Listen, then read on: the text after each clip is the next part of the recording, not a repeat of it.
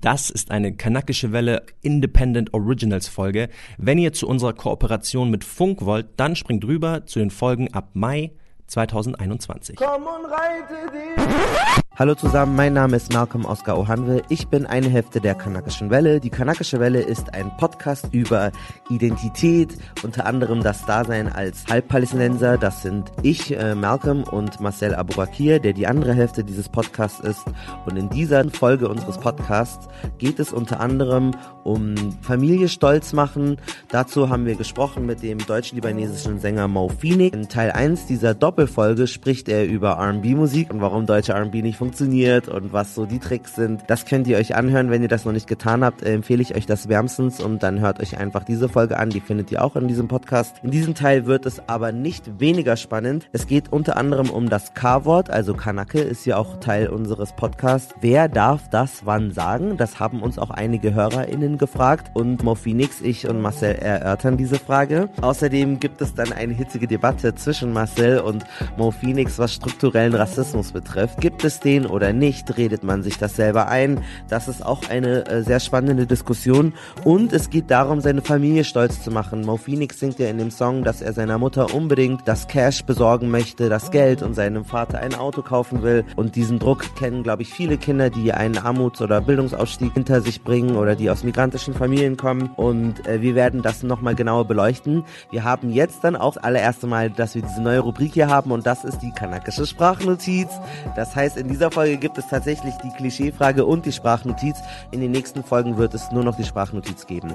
Die erste, die aller, allererste Trommelwirbel, pom, pom, pom, kanakische Sprachnotiz kommt von Chala. Er hat folgendes uns eingeschickt. Ähm, zum Thema Stolz machen. Ich bin der Erste aus meiner Familie mit Vollabitur. Wir haben Fachabiturienten und so weiter in der Familie, aber Vollabitur bin ich wirklich der Erste und mein jüngerer Bruder wird der Zweite sein. Und ich wollte meinen Eltern einfach immer schon was zurückgeben für all das, was sie mir gaben und weiterhin noch geben. Zuwendung, immer für mich da zu sein, offenes Ohr zu haben und so weiter und so fort.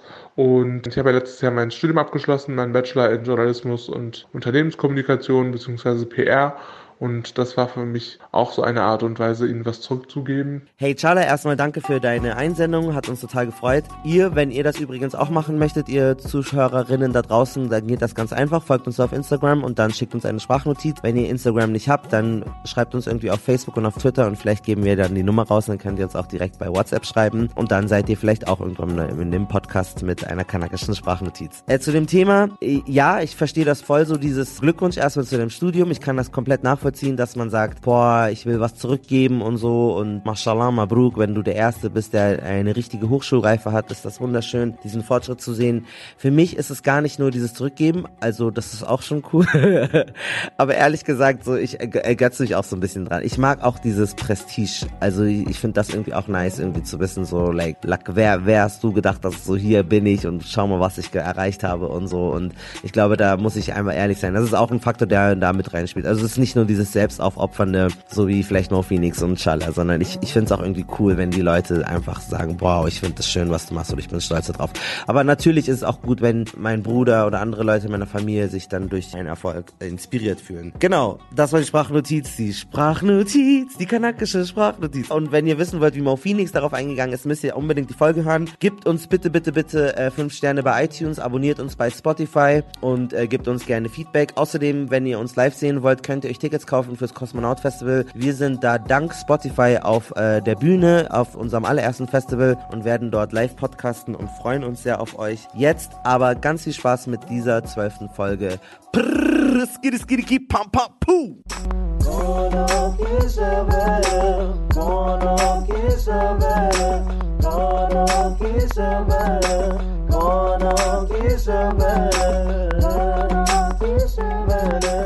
Unser Podcast heißt ja Kanakische Welle. Das heißt, äh, unser, unser Zugang ist meistens, wir betrachten Probleme, die wir vielleicht sehen oder generell Situationen immer aus dem, aus dem Blickwinkel von Kanaken. Vielleicht weißt du es nicht. Hier ist die Erklärung. Ich bin halber Palästinenser, Malcolm ist halber Palästinenser, halb Nigerianer. Und was wir oft erlebt haben und was ja auch schon ein bisschen ähm, K1 auch schon angesprochen hatte, Viele, viele Kanaken kommen von nichts und haben nicht dieses Sicherheitsnetz. War das bei dir auch der Fall und hast dann irgendwann auch gefragt, okay, vielleicht ist Sänger einfach so ein risky Business, dass du dir gedacht hast, vielleicht muss ich mir noch einen Side-Hustle aufbauen, mhm. Schule, Studium, irgendwie sowas in die Richtung? Es klingt vielleicht komisch, so und vielleicht auch ein bisschen dumm, Aber es gab für mich nur diese eine Option. So, und ich habe schon immer daran geglaubt, dass wenn ich nur eine Tür als Ausgang sehe und nicht zwei, dass irgendwann nur diese Tür kommen wird. Egal wie viel ich in meinem Leben durchgemacht habe, in mir war immer ein Gefühl, es hat mir gesagt, dieser Weg ist für dich bestimmt. So, du wirst sehr viel Scheiße erleben auf deinem Weg und sehr viel Scheiße fressen und sehr oft hinfallen.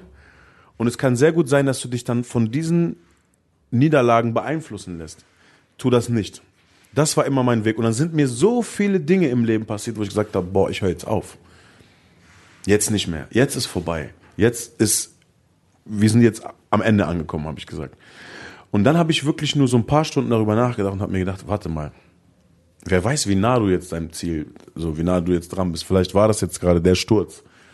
Verstehst du, wie ich meine so? Das ist ja so, das sind ja einfach Hürden, die du überqueren musst. Verstehst du so? Und mal bist du flach unterwegs und mal bist du im Gebirge unterwegs. Hast du eine Anekdote vielleicht, auf die du zurückgreifen könntest? Du sagst, an der Stelle, ich will jetzt nicht von Tiefpunkt sprechen, aber an der Stelle hast du gesagt, okay, Ja, sehr viele, aber dann müsste ich Namen oder es, man wüsste direkt, über was ich spreche. So. Und ich bin da auch nicht jemand, der das so gerne publik machen möchte. So. Es gab sehr oft, aber das, hat, das war halt auch schon business-intern. Ne? Aber auch menschlich. So. Ich habe dann Menschen kennengelernt, die mir eigentlich das Blaue vom Himmel versprochen haben. Und wo ich mir dachte, so krass, Alter, ihr habt mich fallen lassen. So. Heftig. Du hast ja deine Mama und dein Papa einen eigenen Song geschrieben Mhm. und du singst, ich glaube, es ist auf deine Mutter bezogen, Kill Make Masbuta, also Ja, dann Kill Make Kill Masbuta, Kill Make ja. Masbuta, genau. Also quasi dein Wort ist das wahre, also du Ja. hast immer recht in dem Sinne, Ja. jetzt mal sehr einfach Genau. gesagt. بدي تكوني مبسوطة كلمتك اللي مزبوطة بدي أحلى زلغوطة من ماما إن شاء الله Wir haben das damals Hassan Akutsch auch schon gefragt, weil in arabischen Familien ist immer so, wer hat Arzt, wer hat Jurist, das sind die Jobs, die du machen sollst. Ja. Gab's das bei dir auch? Haben deine Eltern irgendwann gesagt, weißt du was, Hamoudi, Meine Mutter hat tatsächlich zu mir gesagt, so, meine Mutter ist ja auch ein sehr kultureller Mensch, sage ich jetzt mal, und sie ist auch dafür, dass man sich einen festen Job sucht. Aber meine Mutter hat immer zu mir gesagt, weil sie ist halt auch ein extremer Herzensmensch, so, und sie hat immer zu mir gesagt, ich weiß, das Ganze gefällt dir hier nicht, Baustelle und so. Ich war ja zwölf Jahre auf dem Bau. Überleg dir genau, was du willst, so, und halt einfach daran fest. Weil du wirst genau, du wirst nur das erreichen, was du willst. So, es werden viele in deinem Leben kommen, die dir sagen werden, ja, das nicht oder mach was anderes oder werden dir vielleicht neue Geschäftsideen geben oder was auch immer. Und das wird dich, das sind alles Hürden gewesen, so, die mich davon hätten abbringen können. Vielleicht hätte ich ja auch jemanden kennengelernt, habe ich, halt- habe ich tatsächlich auch. Ich habe zwischenzeitlich Menschen kennengelernt, die wollten mit mir ganz andere Business-Dinge machen, ne? Ob es jemand ist, der mit mir einen Laden eröffnen wollte oder Friseurläden oder was auch immer so. Und das sind jetzt alles Sachen, die ich im Nachhinein selber machen werde. Verstehst, wie ich meine? Das wären zum Beispiel auch Dinge gewesen, die mich davon abgehalten haben. So, meine Mutter hat dann immer gesagt, mach genau das, was du liebst. Und sie hat immer gesagt, so, ich glaube, du willst DJ werden, weil ich so viele CDs hatte irgendwann. Aber sie kannte sich halt nicht aus. Es war auch voll witzig. Ich hatte auch mal so ein Greenbox-Video, wo Hintergrund Miami war und so. Und die meinte so, ah, jetzt weiß ich, wo du dich immer wochenlang rumtreibst. In Amerika. Ich sag so, was glaubst du denn, wie einfach es ist, nach Amerika zu kommen, habe ich gesagt. Denkst du, ich bin jetzt in zwei Wochen, wo ich zu Hause mal gefehlt habe, ganz kurz mal in L.A. gewesen oder was? Sagt sie, was ist das? Palmen und Hochhäuser und so. Ich meinte, das ist nachbearbeitet so. Die meinte so, naja, egal, egal was es ist, Hauptsache du machst dein Ding und du siehst glücklich dabei aus. So, das waren ihre Kannst Worte du immer. kurz für äh, die Zuschauer, Zuschauer, äh, Zuhörer und Zuhörerinnen so dein Background ein bisschen erzählen? Also woher kommen deine Eltern? Ähm, Also wie sind sie El- nach Deutschland gekommen und das ganze Zeug? Meine Eltern sind aus dem Libanon. Wir sind tatsächlich auch Flüchtlinge. Aber wir sind damals geflohen, weil mein Vater verfolgt wurde. Er ist ein blonder, blauäugiger Libanese. Die waren damals nicht so häufig. Und der war den einfach ein Dorn im Auge. Dem gedacht, der ist ein Spion oder was auch immer. Meine Mutter hat mir erzählt, die sind sogar einmal bei uns zu Hause nachts reingekommen, haben die Tür aufgetreten, haben ihn die Knarre auf die Brust gehalten und haben ihn auf Englisch gefragt, wo seine Papiere sind. Und dann hat er auf Arabisch zu meiner Mutter gesagt, hol meinen Ausweis. Und dann haben die zu ihm gesagt, du sprichst Arabisch? Also ich bin Araber. Wie das wollen wir sehen. Und dann haben sie halt auf den Ausweis geguckt und haben gesehen, dass er Ahmad hieß. Und dann haben sie noch weitere Dokumente gecheckt, ob das wirklich stimmt. Und dann haben sie sich entschuldigt, aber haben es nicht geglaubt. Und dann sind wir irgendwann geflohen, weil sie ihn im Auge hatten. Das war 86. Weswegen hatten die ihn nochmal genau im Auge? Ja, da war ja Bürgerkrieg im Libanon zu der Zeit, 86. In Sabra und Shatila, da waren, wo die Palästinenser auch in den, in den Lagern, da haben wir auch gewohnt. Und er gehörte ja auch einer Community an. Das ist, das wäre jetzt, zu- das wäre jetzt, wenn wir ins Detail gehen würden. Verstehe, das muss jetzt okay. nicht sein. Verstehe. Verstehst du, aber er gehörte zu keiner politischen äh, Machtpolitik oder so an, verstehst du, wie ich meine so? Aber er hätte jemanden einfach vielleicht schaden können, wenn es so gewesen wäre, wie sie es vermutet hatten. Wie, wie alt warst du da? Dann wart ihr mit Palästinensern in alt. Libanon in Richtig, dem Flüchtlingslager. genau, okay. richtig, ja. Und wie ging es dann weiter? Dann sind wir nach Deutschland geflohen. Meine Mutter hat dann am Flughafen ihre Hochzeitsgeschenke, äh, also ihre Goldarmringe und so und die Ketten hat sie sofort verkauft am Flughafen. Exchange. und sind dann nach, sind dann nach, Wol nach Berlin, sind dann in Berlin untergebracht worden und dann nach Wolfsburg und, in, und von Wolfsburg aus nach Gifhorn, ein ganz kleiner Ort, wo ich dann groß geworden bin. Hast du mittlerweile einen deutschen Pass? Nein.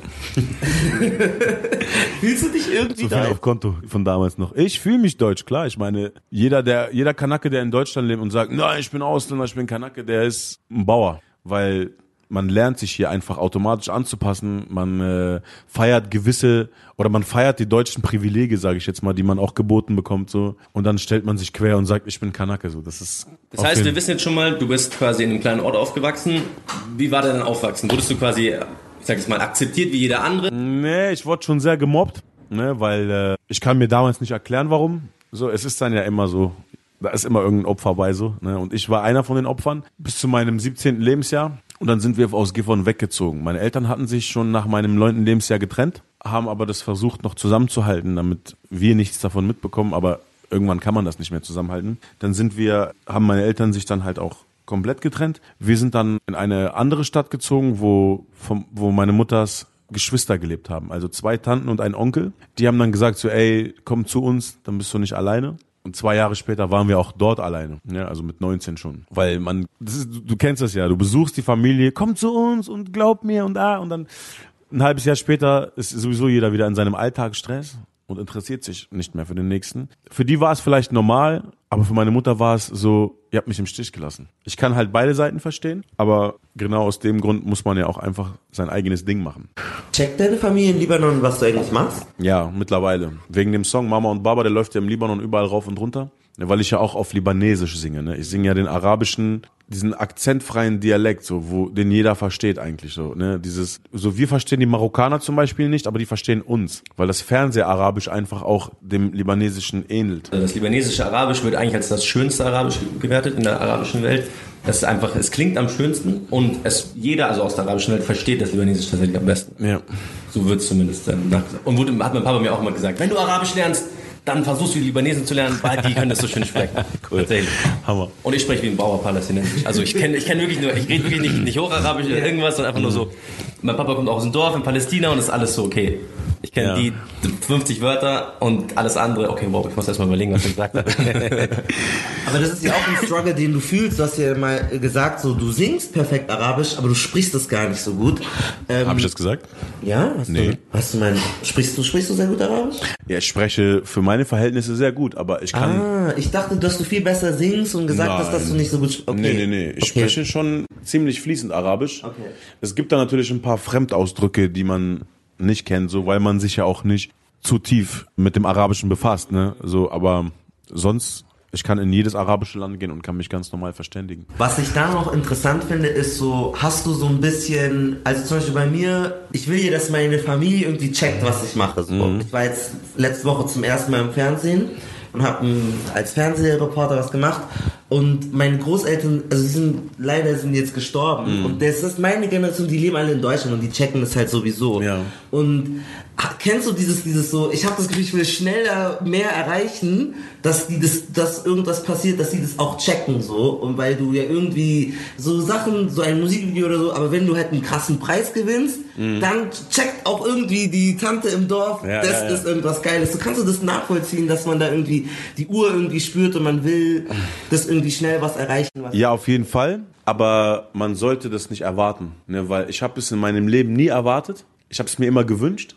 Ne? Etwas, sich etwas wünschen und etwas zu erwarten sind ja auch zwei verschiedene Dinge. Ne? So, wenn du dir etwas wünschst und es nicht klappt, dann bist du für dich enttäuscht. So für dich halt einfach. Aber wenn du etwas erwartest und es nicht klappt, dann suchst du Verantwortliche dafür. Verstehst du, wie ich meine? Und das ist so ein Teufelskreis. Dann denkst du, du musst was ändern, um. Und dann hat es auch nicht geklappt. Verstehst du so? Das Ganze muss einfach bedingungslos laufen. So sehe ich das. Und ja, ich habe es mir immer gewünscht, auch dass meine Familie das mitbekommt, weil das ist ja auch eine Art von Aufmerksamkeit. Ne? Man, die Musik ist ja eine Art von Aufmerksamkeit. Das ist auch eine schöne Art von Aufmerksamkeit, finde ich. Wenn man sehr tief, wenn man sehr tief in sein Inneres geht und von seinen Gefühlen erzählt, dann möchte man ja auch, dass die Familie das mitbekommt. Und ich habe einfach nur gesagt, mach genauso weiter und das wird sich schon durchboxen so, ne, von alleine. War das so ein bisschen, ich habe es meine es zumindest rausgehört zu haben, ähm, so ein bisschen auch, du wolltest es dann dem anderen Teil deiner Familie beweisen, die quasi euch, deine Mama hat das gesagt, deine Mama hat sich im Stich gelassen gefühlt, wolltest du quasi sagen, nein, wir sind trotzdem hier, ich habe es geschafft und das ist quasi mit, mit meiner eigenen Musik, meinem komplett eigenen Stil habe ich denen vielleicht bewiesen. Ist das auch so ein bisschen dabei? Nee, gar nicht. Gar nicht? Ich bin nie auf diesem Film gewesen, niemandem etwas beweisen zu müssen. Dafür war ich nie selbstbewusst genug. Auch nicht, auch nicht quasi so alten, alten Teufeln, alten Dämonen, dass du gesagt hast, ich habe irgendwie wurde gemobbt Nein. und jetzt habe ich es geschafft. Gar Nein, nicht. Nein, weil ich war immer bereit und in der Lage zu verzeihen. Und mir das neue, cleane zu wünschen. Jeden Tag. So, ich habe immer nach dem Prinzip gelebt, dass heute der erste Tag vom Rest meines Lebens ist, wo ich anfangen kann, nicht mehr über die alten Teufel nachzudenken. Weil jeder Tag, die ich, jeden Tag, wo ich sie hervorrufe, selber, die schicke ich einen Tag voraus. Wenn ich heute sage, boah, ich habe da noch eine Rechnung offen mit jemandem so, dann habe ich diesen Gedanken einen, einen Tag vorausgeschickt und nicht einen Tag, einen Tag symbolisch gemeint, vorausgeschickt einfach nur.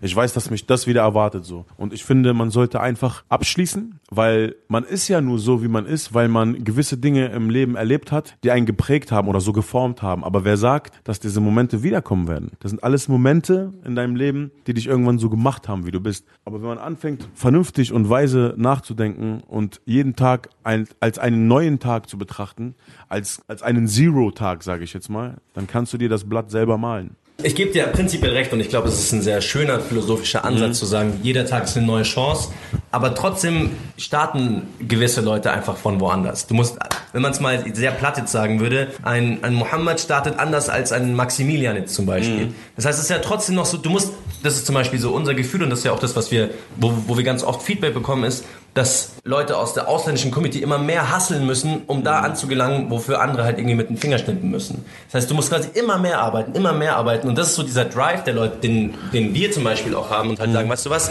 wir wissen, dass wir nicht diesen, diesen automatischen Support vielleicht bekommen. Deswegen müssen wir vierfach arbeiten. Hattest du dieses Gefühl auch, dass du gesagt hast, weißt du was, ich weiß, dass ich nicht irgendwie den Push von irgendwo bekomme, ich muss einfach selber so hart draufhauen und das ist genau mein Hassel?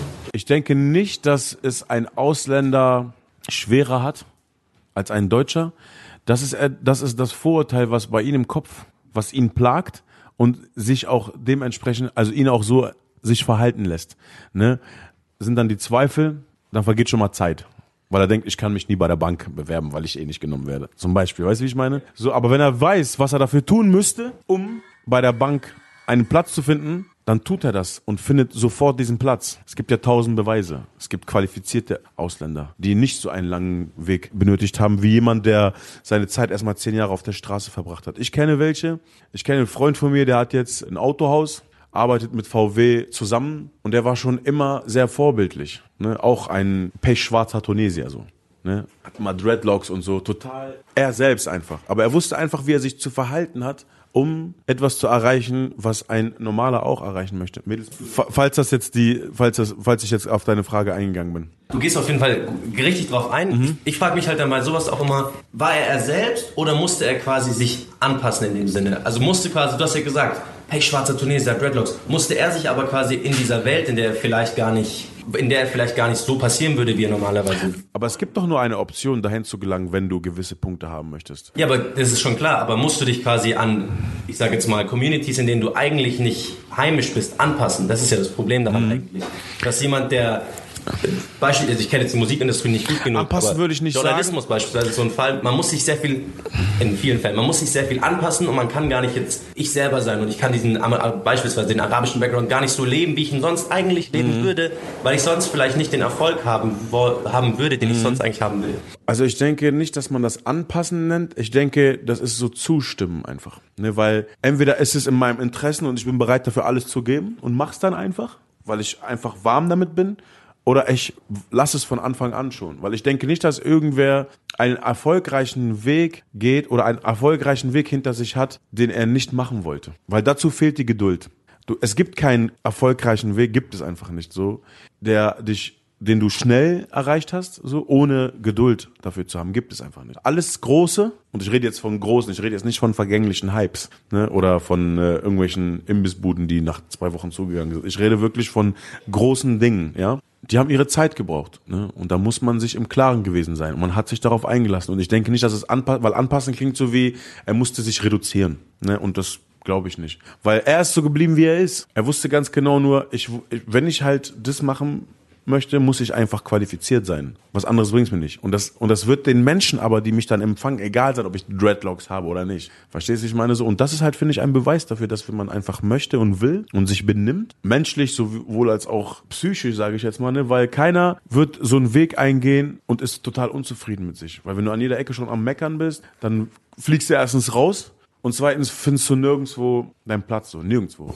Also ich glaube, das ist eine Gefahr, was du sagst, dass äh, sich Leute selber Unsicherheiten einbilden Ja, und ja, so. auf jeden Fall. Zum Beispiel mein Bruder, wenn ich mit ihm spreche und er sich manche Dinge nicht zutraut, ich so, Digga, du hast studiert, du hast Abitur, was laberst Genau. du, laberst du? Ja.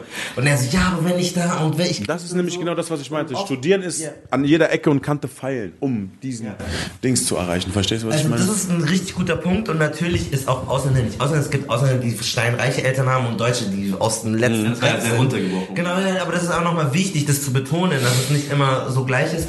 Aber trotzdem ähm, würde ich in einer Sache, du hast ja auch in deinem eigenen Song äh, Mohammed gesagt, dass ähm, in, de- in dem Skit vorher, dass du im Zug diese Erfahrungen machst. Und das sind so Kleinigkeiten, wo man sagen kann, so Kleinigkeiten, Mhm. die hat aber jemand, der wie die Mehrheit aussieht, nicht. Und dann kann man sagen, "Nö, hab dich nicht so, aber auf Dauer sind die kleine Mückenstiche. Mhm. Ja. Manchmal nervt das schon. Es kann schon deine Performance irgendwie runterbringen oder so. Es kann so ein kleiner Spruch sein, der dich dann schon nervt. Und das muss man drüber stehen. Gibt Ja, ja, auf jeden Fall. aber man kann anerkennen, hey, Props, du hast diese ganzen kleinen Mini-Rassismus-Erfahrungen trotzdem überstanden und bist Ja, da, wo du bist. So. Also im Grunde genommen gebe ich dir recht. Ich glaube aber, es ist, ein, es ist schon ein bisschen, es ist schon ein bisschen schwieriger, wahrscheinlich wie es auch für eine Frau schwieriger ist, weil die viel mehr mit Sexismus umgehen Mhm. muss als ich jetzt so. Also ich habe solche Erfahrungen zum Beispiel. Aber ich sage so, dass man immer genau das anzieht, wovon man ausgeht. Verstehst du, wie ich meine so? Weil wenn du Zweifel anziehst, wenn du darüber nachdenkst, scheiße, ich würde jetzt gerne in einer Bar arbeiten, aber ich habe keinen Bock angegrapscht zu werden, aber geht genau in so eine Bar, dann wird sie angegrapscht. Verstehst du, wie ich meine so? Das Ich glaube, sie wird so oder so, ob sie jetzt Nein, mit einem guten Mindset oder schlechten Mindset, das wird nicht abhalten, dass irgendein Arschloch sie irgendwie angrapscht, weißt du? Und wenn, ob ich mit gutem Herzen in den Zug einsteige und sage, oh, heute fühle ich mich geil. Wenn dann irgendein Polizist kommt und mir, mich, mich auf die Unterhose ausziehen Ja, aber es kommt doch darauf an, wie dann das- fuckt es meinen Tag ab, auch wenn ich mit der positivsten Energie rangehe. Ja, ich weiß, aber im besten Fall steht man drüber. Punkt. Weil, wenn du dich emotional darauf einlässt, dann bestätigst du das innerlich irgendwo. Wir sind also die scheiß Kanaken. Immer wieder. Die sie, die sie in die Ecke drücken. Ich habe sie belächelt, als sie mich nach dem Ticket gefragt hat, so nach den 60 Euro. Ich meinte, so passiert. Und dann hat eine Dame neben mir gesagt, so, das lassen Sie sich gefallen? Ich sag so, wieso? Ich bin doch nicht der scheiß Ausländer, für den sie mich hält. Das war meine Antwort darauf. Ich gebe dir absolut recht. Man müsste im Endeffekt drüber stehen, aber ich denke, man darf sich trotzdem auch zugestehen in dem Sinne. Es gibt ganz oft, wie Malcolm sie beschrieben hat, diese Mückenstiche. Und ich glaube, das ist Fall. einfach nur ein Fakt, wenn man das einfach festhält. 100%. Wir wollen es auch dabei belassen. Wir haben nämlich jedes Mal eine Klischeefrage, nennen wir sie, nämlich unter Hashtag Frag den Pali oder Frag den Kanak.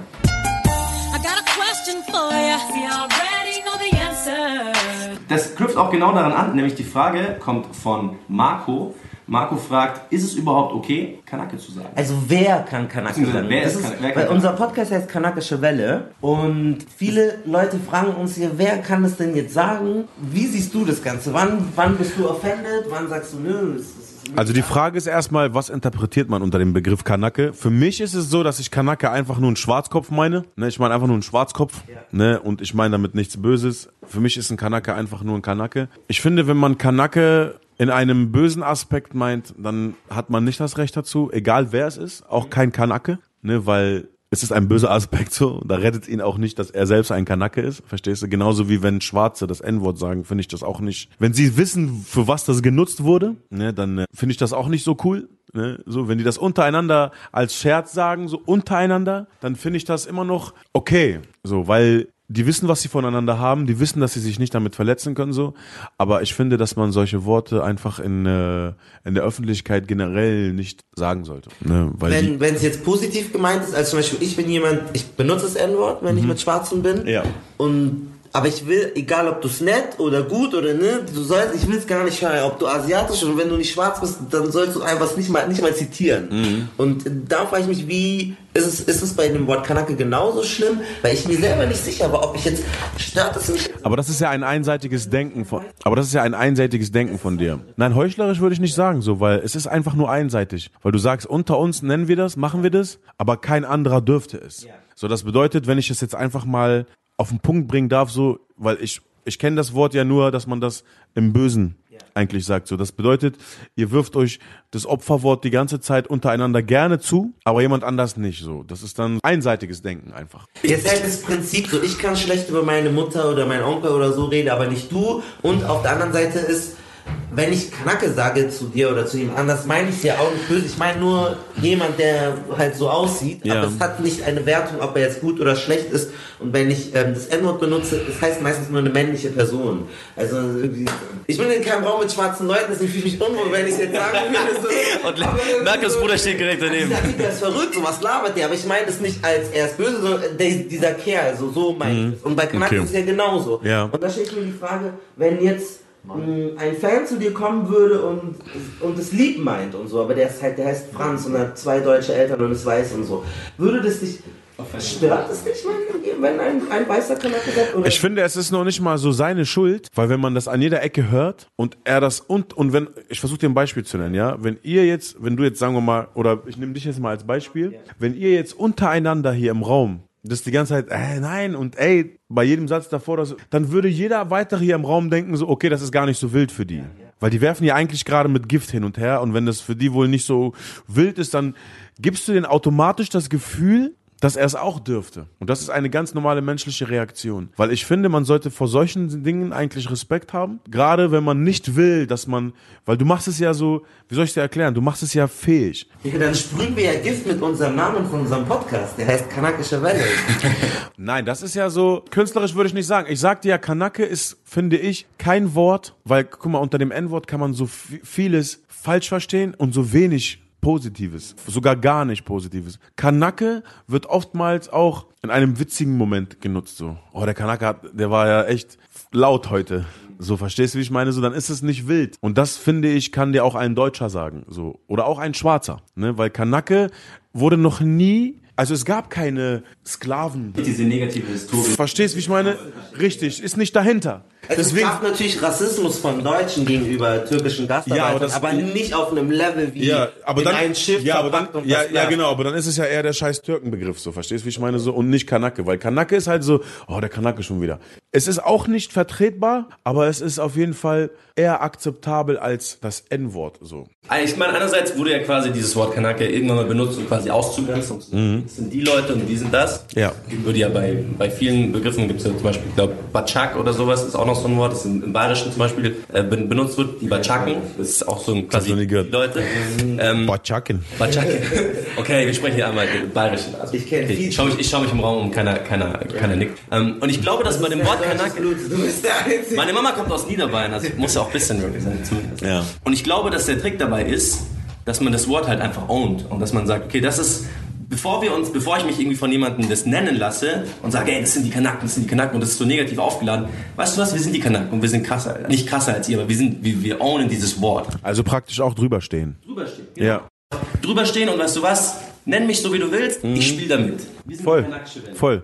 Aber dann kann man auch das Ganze wieder etwas tiefgründiger betrachten und dann gelangen wir wieder bei dem Wort Verständnis. Verstehst du? Weil ich zum Beispiel würde mich auch, wenn jemand, so mein Bruder Hassan, der hier neben mir sitzt, den kannst du natürlich nicht anpöbeln auf der Straße so, ne, weil er lässt es mit sich einfach nicht machen so. Aber wenn ich zum Beispiel auf der Straße wäre und da kommt einer und sagt so zu mir, du fetter Hurensohn oder so, dann würde ich sagen, du armes Ding, Alter.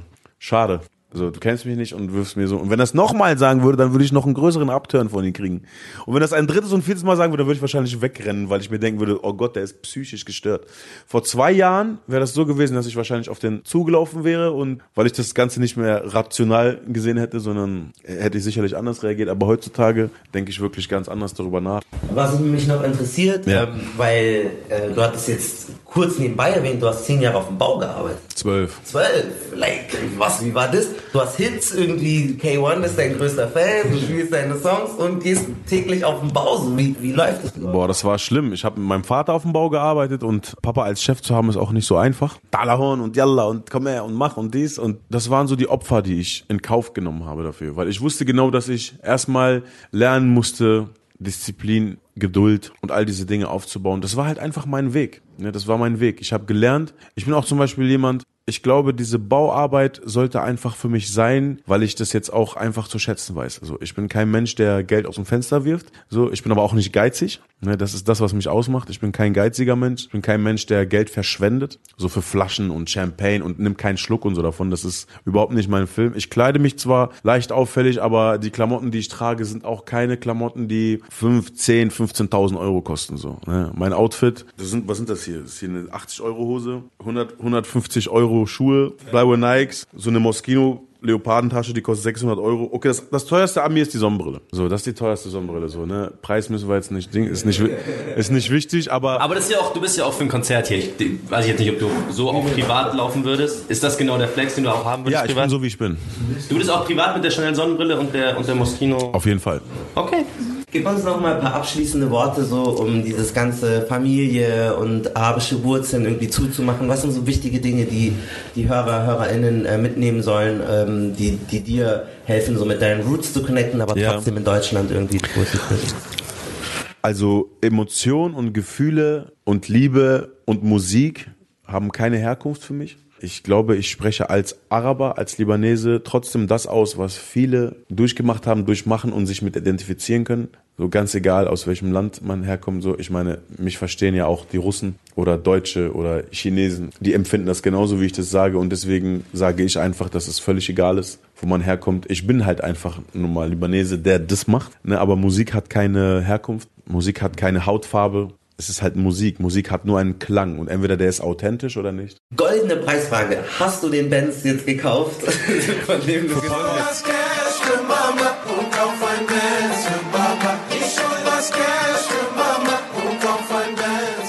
wollte ihn einen Benz kaufen, aber er wollte einen BMW. Was konntest du deiner Mama Gutes tun? Aber Vieles wurde der Gutes. BMW gekauft? Hast du den? Ja, klar, er hat ihn schon natürlich. Okay, Er nice. hat Aber Benz noch nicht. Und deine Mama? Mama wollte halt einfach nur, dass ich glücklich bin und sie hat überhaupt keine Forderungen gehabt, keine Ansprüche, nichts, aber ich habe sie trotzdem beschenkt und beschmissen und ihr Gutes getan. Sie hat auf jeden Fall das Cash so gut wie ich es ihr geben konnte bekommen. Und für den Sohn Noah gab's. Oh, das finde ich auch noch spannend. Der Sohn heißt Noah. War das mit Absicht so ein Name, der irgendwie Nahosten, aber auch so in Deutschland gut funktioniert? Weil ich kenne viele, die solche Namen haben, so Jonas oder so, die so in beiden Welten gut klappen. Oder was hast du dir dabei gedacht? Dein Album heißt ja auch so. Ja, nein, also es kommt, mein Vater hat mir den Namen des Propheten gegeben und das war ja der letzte Gesandte und der erste Gesandte war Noah. Nuh, so, das war der erste Gesandte. Der erste Prophet war Adam, aber der erste Gesandte war Noah und ich wollte einfach meinen Sohn, ich, wie so eine Linie halt, ich war der Letzte und er war der Erste so. Aber ich wollte das dem Arabischen nah haben, auch mit drei Buchstaben nur, deswegen habe ich ihn auch Noah genannt mit drei.